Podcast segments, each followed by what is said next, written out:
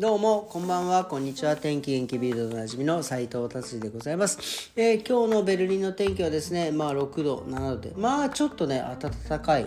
感じでしたね。えーまあでもね、えー暗いのは暗いです。でもね、そこをね、どうにか楽しむというのがですね、なんかベルリンの、前にもこんな話しましたけどですね、冬を制すものがベルリンを制すみたいなね、感じなところがございます。はい、ではビルド気になる記事いってみたいと思います。今日はですね、えー、多くの人にとって高すぎる何がですか、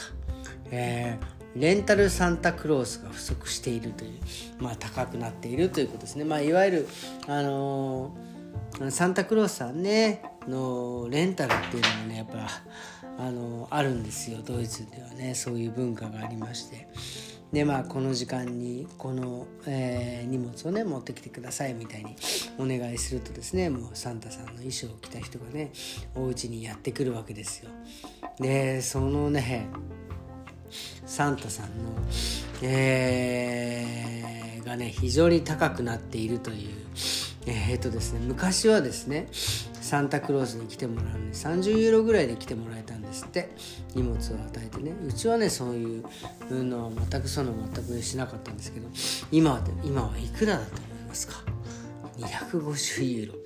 もうねもはや荷物か荷物じゃねえプレゼント買うわっていう感じですよね。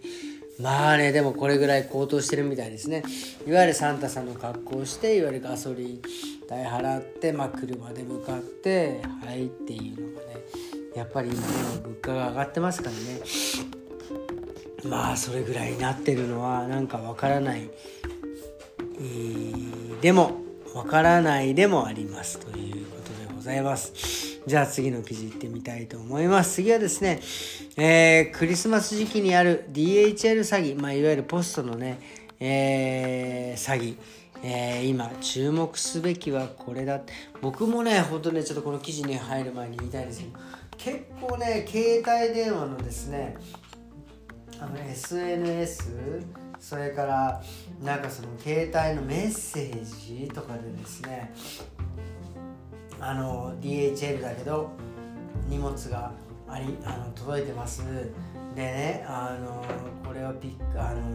税関で引っかかってるからなんか2.99だから5ユーロ今ここで払ってもらえれば届けますみたいなねなんかわけな金お前これ絶対詐欺だろみたいなねのがあったりするんですけどでもねああいうのって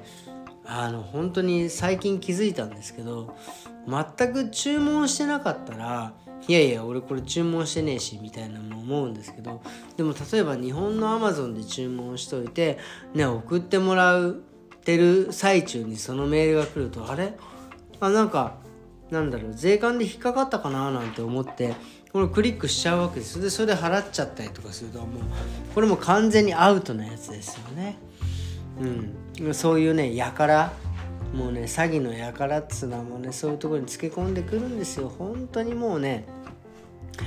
あの次から次とよく考え出しますよね。本当に。その頭を違う方向に使えばいいのにと思うんだけどでもまあねそういうね悪い人たちがいいるおかげでですね賢い人たちというか一般の人たちはこう気をつけようっていうふうにね思えるのでまあなんかそういう改めるためにねいいるいるのはいいのかななんてちょっと思ったりします。本当にね僕はもうね詐欺とか人を騙すとかいう人はもう大嫌いなんでまあそこはね何も絶対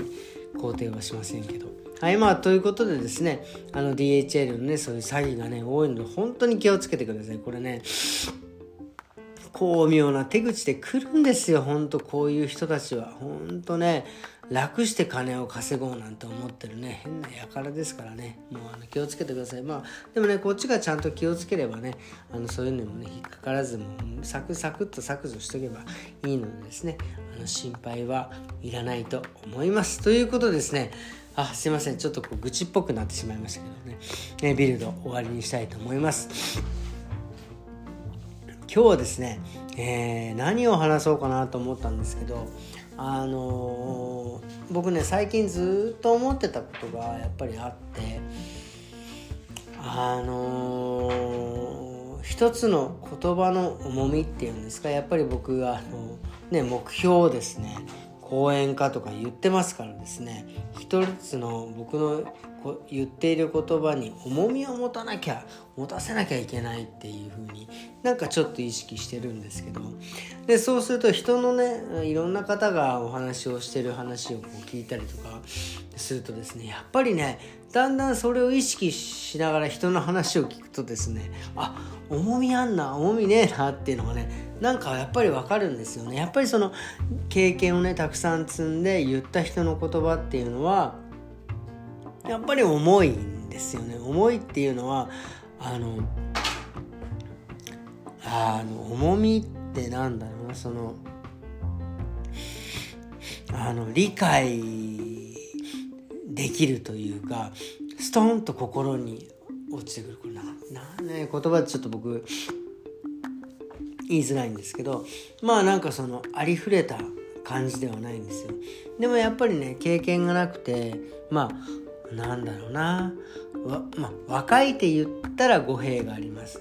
その経験もしてないけど今ねインターネットでいろんな情報が入るから自分がねいろんな経験をした気になったりするわけなんですよね。だからそういうインターネットの情報でまあ僕にねなんかそういう話をしてくる人もやっぱたくさんいるんですよ。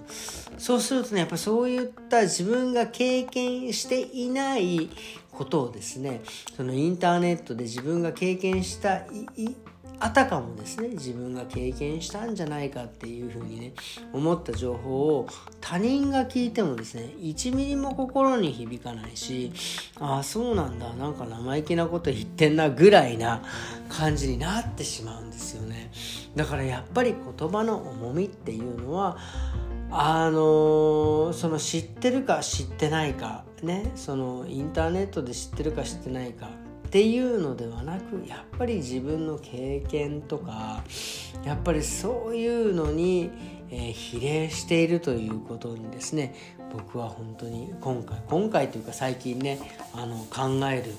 考えているところでございます。なのでですねやっぱりその自分が経験していないこととかなんかそういったことをですねやっぱ講演講演ねする上にあたってですねそんな話はやっぱりダメなんだなっていうのは今更ですけどねそりゃそうだって思うんですけどでもやっぱりほらあのねお話を面白くしようとかね話を載せようとか思うと話載せようと思うとこうだんだんやっぱこうなんか変な話だけど自分が経験してないことだったりとか想像してることとかまあ何だったら嘘嘘って言ったらねちょっと響きが悪いかもしれませんがなんかそういうことでですねなんかその盛り上がってなんかその人があの食いついてくれればそれでいいみたいな風にね思ってしまいがちなんですがやっぱりそこはやっぱりその何て言うんですかねそういうあのなんだろう重みのないね人に何とも思ってもらえないような言葉を発するよりはですねやっぱり自分が経験してしっかり重みのある言葉をですね、えー、お話しした方がやっぱりねあの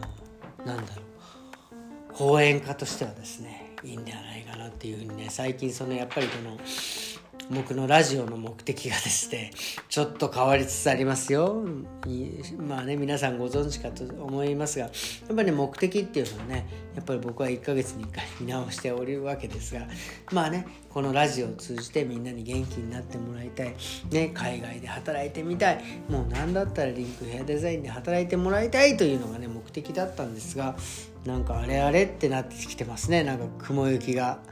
あれ？この人講演家になるためのラジオだったの？みたいなね。まあでもねそれも含めてみたいなね感じでこうやってですね皆さんに、えー、お話ねできるような楽しくね聞いていただけるようなですねラジオを目指していきたいと思います。本当にね。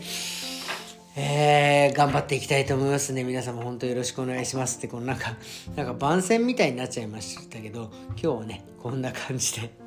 えー、終わりにしたいと思います。12月18日ですね。明日は12月19日。皆様ね、本当にもう、もう本当もう今年もあともうわずかでございます。えー、皆様ですね、最後、えー、怪我のないように、しっかり悔いのないように、過ごしていきましょうということで今日はこんな感じでですね、えー、終わりにしていきたいと思います。それではまた明日。さようなら。